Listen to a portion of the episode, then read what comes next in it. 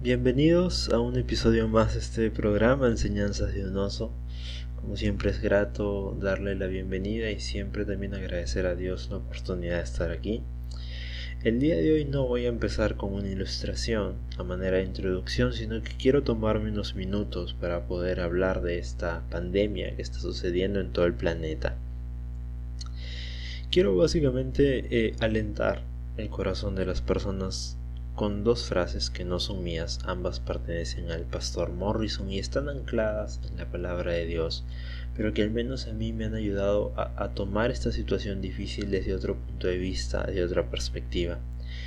La primera de ellas es que el problema no es lo que pasa o lo que nos pasa, sino el problema es cómo reaccionamos.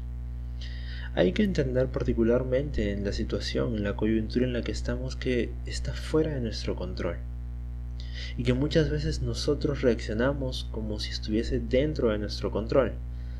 Reaccionamos con ansiedad, con depresión, con miedo, entregándonos al caos, como si alguna de estas cosas fuese a resolver el problema. Entonces el problema de nosotros es la reacción que tenemos. Y como hijos de Dios deberíamos reaccionar de tal forma que la gente pudiese ver que no somos este mundo. La Biblia dice, nosotros estamos en este mundo, pero no somos este mundo. Así que empecemos a reaccionar de una manera optimista. Seamos un oasis de paz y tranquilidad en medio del caos. No ignoramos lo que sucede, pero sabemos que Dios tiene control de esto. Y esta frase, la segunda frase complementa esto. Sabemos que Dios tiene control de todo. Así que la segunda frase apunta a decir que lo que Dios no envía, Dios lo usa para sus propósitos. Y evidentemente la situación que estamos viviendo no es enviada por Dios. La situación ha sido creada voluntaria e involuntariamente por la negligencia y el caos de las personas. Y lo que quiero poder decirte con esto es que aún dentro de esta situación difícil que se ha creado y que no ha venido de parte de Dios, Dios puede usarla para sus propósitos, porque en su palabra dice que a los que le amamos, todas las cosas nos ayudan a bien. Así que ten fe y ten confianza en estas promesas, no escuches los reportes, no te estoy pidiendo que ignores la actualidad, te estoy pidiendo que tu pensamiento y tu cabeza no se llenen de lo que dicen las noticias y de los malos reportes, sino llénate de las promesas y del amor que Dios tiene para ti y del propósito que tienes para tu vida. Y hablando de propósitos, esto también tiene que ver ya entrando al tema del día de hoy. Ustedes pueden ver el título en sus pantallas. Es un título extraño, pero Estoy seguro que con la historia y el contexto bíblico van a entender a lo que me refiero. En realidad la historia ya es algo bastante conocido en el canal.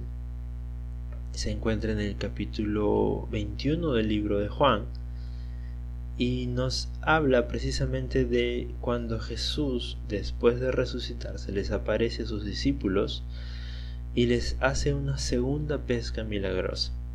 Así que, eh, para dar un resumen, de lo que ha sucedido en este capítulo, de lo que sucedió en este capítulo. Eh, tenemos a siete discípulos, entre ellos Juan y Pedro, que estaban desanimados, desalentados y que deciden ir a pescar.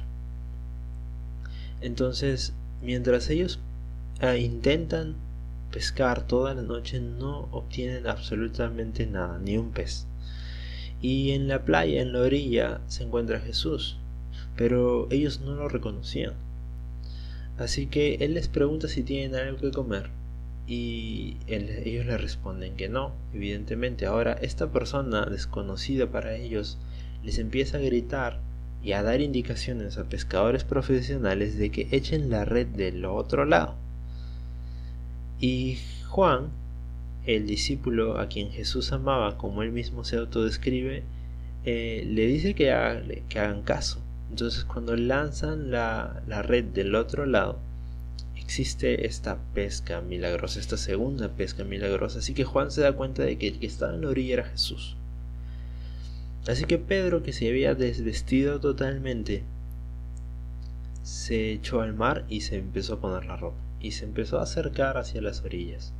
para finalmente confrontarse con el amigo, con el maestro que había negado. No una, no dos, sino tres veces y que le había hecho caer en esta depresión. Y bueno, eh, quiero que analicemos quizás un poquito de contexto del capítulo anterior. Sucede que evidentemente Jesús había muerto, pero también había resucitado, y sus discípulos lo habían visto no una, sino dos veces. Ahora, a pesar de haber visto a su maestro durante tres años de ministerio, haciendo grandes milagros, grandes señales, alimentando un montón de gente, dando una gran pesca milagrosa y enseñando con sabiduría en las sinagogas, y viéndolo cumplir todas las profecías y las promesas que él les había dado, Aún así, cuando Jesús no estaba con ellos, ellos se sentían desanimados y sin propósito. Y esto los llevó a retomar el propósito que tenían antes, el ser pescadores de peces. Así que entraron a su barca y empezaron a pescar. Y les fue mal, como vemos. Ahora, la segunda parte importante que quiero decir es que eran siete discípulos los que estaban yendo a pescar. Así que cuando Pedro tuvo la idea de decirles quiero ir a pescar y todos lo siguieron, realmente nadie de estas personas pudo decirle o animarlo a no retroceder en su propósito, sino exhortarlo para que avance. Y esto habla acerca de la influencia grupal. Cuando estés en problemas, realmente tienes que buscar amigos y personas que no apoyen las decisiones de retroceso que quieras tomar por una mala temporada que puedas estar pasando, sino por el contrario, que te animen y que te exhorten a avanzar, continuar con ese propósito que Dios ha puesto para tu vida. Otra sección importante que quiero poder comentar es el hecho de que no importa en este caso de los discípulos cuán cerca hayan estado del Maestro. No importaba cuánto hayan visto de él. No importaba todas las señales y prodigios y todo lo que he mencionado antes, porque no reconocían la presencia de Jesús en su vida. Ellos creían que Jesús sí había resucitado, se les había aparecido dos veces, pero que ya no estaba más con ellos. Y cuando no reconocemos la presencia de Dios en nuestras vidas, siempre nos vamos a sentir alejados del propósito de Dios. Vemos estos siete apóstoles no reconociendo que Jesús había resucitado a los muertos y que no reconociendo que Él los acompañaba física o espiritualmente y automáticamente se alejan del propósito que Dios, que Jesús les había dado. Ahora, ese propósito que Dios les había dado por medio de Jesús, por medio de su Hijo, no era algo que ellos tenían que hacer solos, porque Dios no nos manda a hacer algo solos, Dios nos acompaña a hacer algo. Y es más, Él va delante de nosotros porque nos pide cosas que no son de este mundo. Él siempre nos pide algo extraordinario.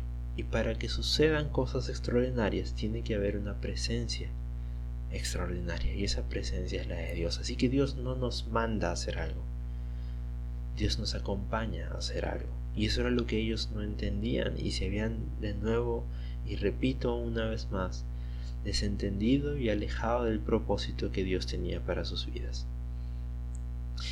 Hablando ya particularmente de Pedro, tenemos que Pedro seguía frustrado seguía triste, seguía desanimado, seguía deprimido y quizás hasta depresivo también, porque las cosas no se habían dado de la forma en la que él quería.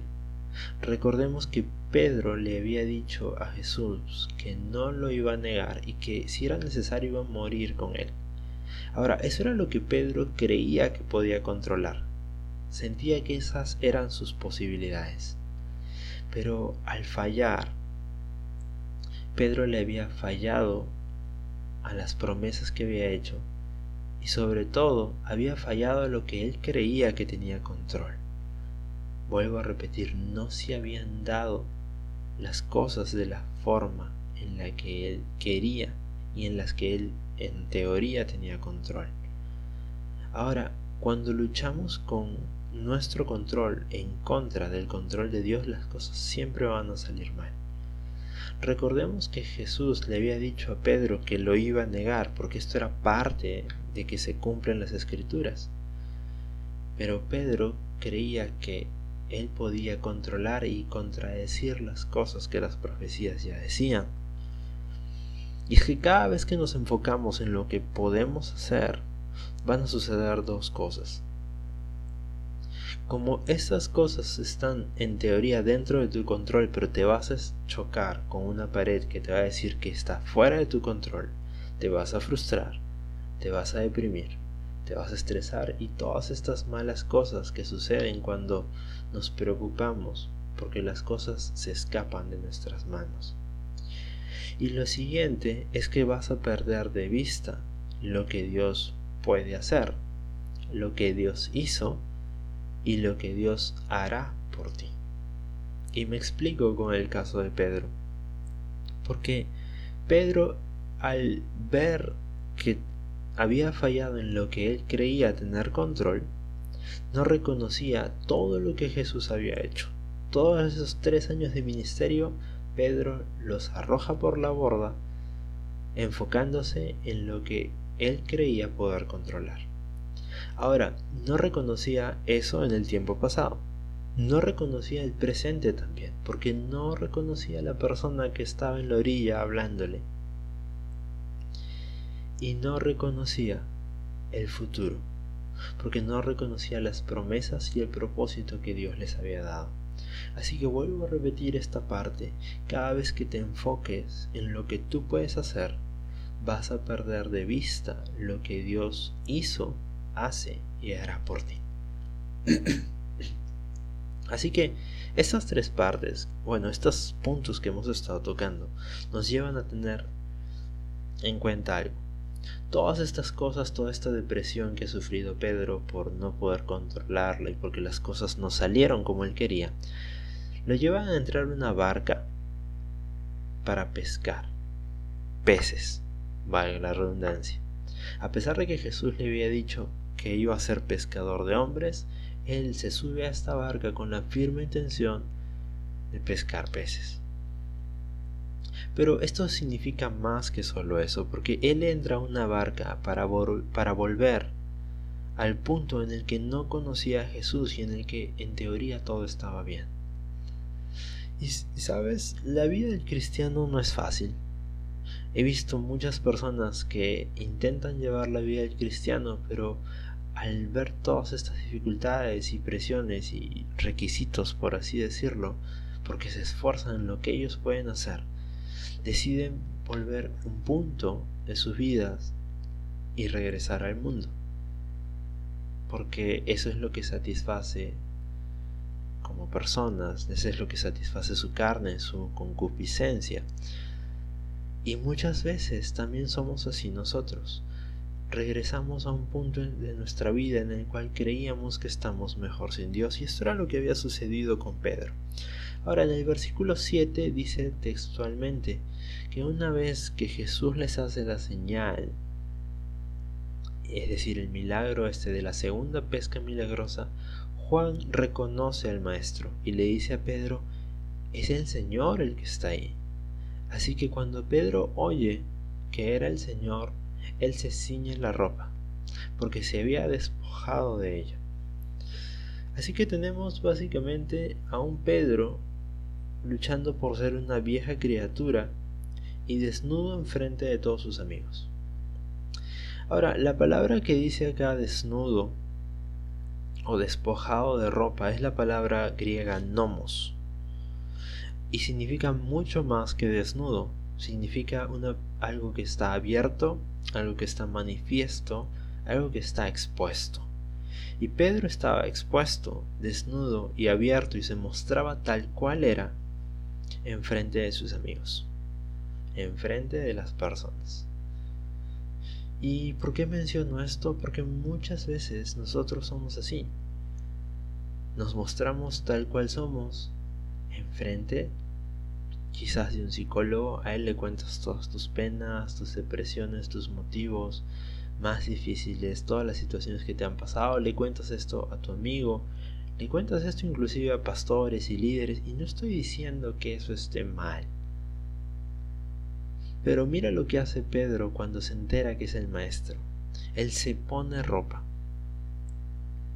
como intentando estar más presentable delante de su maestro, delante de aquel que lo conocía con todos sus defectos y virtudes, delante de aquel que conocía de antemano que lo iba a negar tres veces. Y somos así delante de Dios. Somos el tipo de persona que le puede contar su vida y sus problemas detalladamente a cualquier persona humana de este mundo. Pero una vez que estás en oración con Dios te quedas callado. ¿Acaso crees que Dios no sabe lo que has hecho? ¿Acaso crees que Dios no sabe cuáles son las heridas que tienes? ¿Crees que Dios no sabe qué es aquello que te atormenta? Dios lo sabe, pero Él espera que tú puedas decírselo. Y esa es la idea. Muchas veces nosotros nos ponemos eh, un, manto para que Dios nos pueda ver, digamos que más aceptables. Mira lo que dice el libro de Isaías 64, capítulo, eh, capítulo 64, perdón, versículo 6. Todos nosotros, dice, somos como inmundicia y como trapo inmundo todas nuestras obras justas. Todos nos marchitamos como una hoja y nuestras iniquidades como el viento nos arrastran. Así que cualquier acto que tú puedas creer que te haría ver mejor delante de Dios, lo único que hace es revestirte de una inmundicia porque tus obras no son suficientes para que puedas estar delante de Dios. Así que te quiero decir el día de hoy, quítate esa ropa de justicia, entre comillas, que te hace ser más aceptado según tu criterio delante de Dios. No se trata de lo que tú puedes hacer. Muchas veces eh, nosotros somos una persona de lunes a sábado. Y los domingos somos alguien, porque ahí sí reconocemos que está la presencia de Dios, cuando Dios está con nosotros en todo tiempo, y nos ponemos un manto de justicia y de religiosidad para volvernos santos, para volvernos eh, aceptables a los ojos de Dios. Y vuelvo a repetir, no hay nada que podamos hacer para que Dios nos acepte, porque nuestra justicia es un trapo inmundo, como dice esto. Así que dejemos de revestirnos de cosas inmundas, por más que creamos que son una gran obra, porque esa no es la forma en la cual Dios nos justifica. Pedro se mostraba tal cual era delante de sus amigos, pero cuando tenía que acercarse a su maestro se intentaba poner ropa para estar más presentable delante de él. ¿Acaso Jesús no era su amigo? ¿Acaso Jesús no lo amaba más que cualquiera de estas seis personas que estaban con él en la barca? Aún así Pedro decidía mostrarse tal cual era, con todos sus defectos y con toda su depresión y con toda su, su ansiedad y su furia y su rabia delante de sus amigos, pero no delante de su maestro. Sus amigos no podían solucionar su condición, pero a él sí, a ellos sí les mostraba todas las heridas que tenía. Y delante de aquel que tenía la posibilidad de restaurarlo, se ponía un manto para estar más presentable delante. Así que te vuelvo a repetir y te invito, quitémonos ese manto que en teoría nos hace justo por nuestras obras, porque no es la forma en la cual Dios quiere justificarnos. Así que vemos a Pedro ya terminando este episodio, eh, nadando. Nadando para encontrarse con la persona que él había negado. Finalmente Pedro reconocía a Jesús nuevamente en su vida.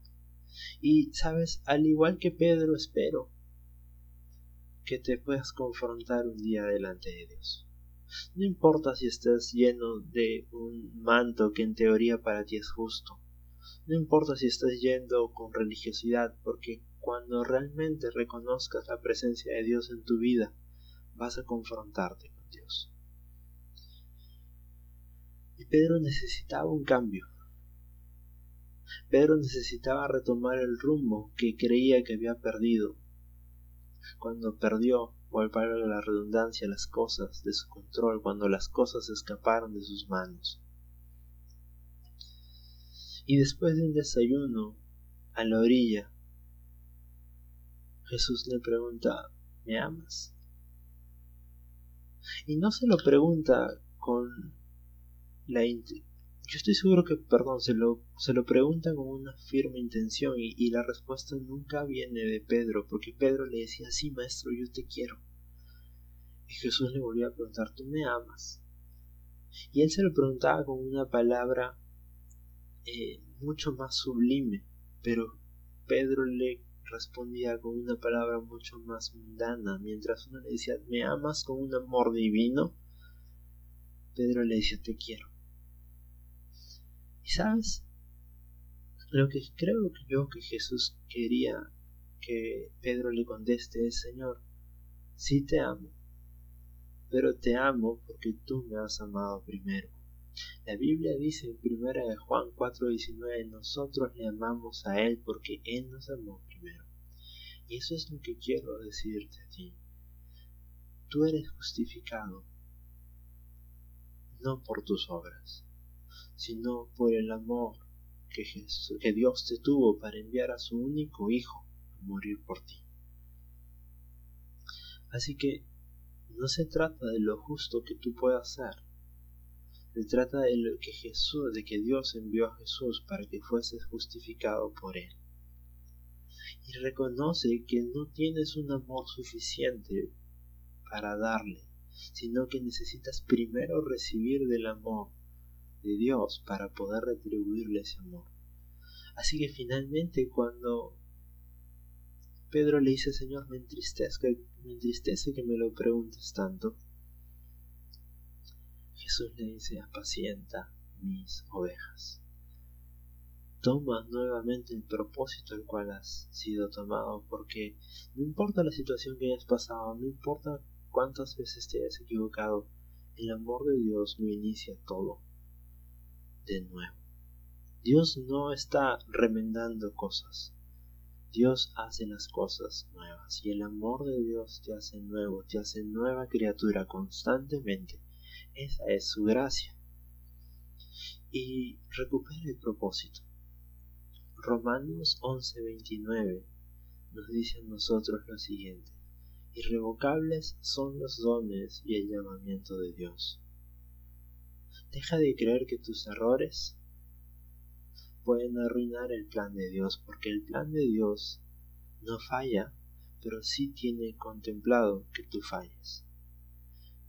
Los dones y el llamamiento y el propósito que Dios ha puesto en tu vida, como lo dice Romanos 11:29, son irrevocables.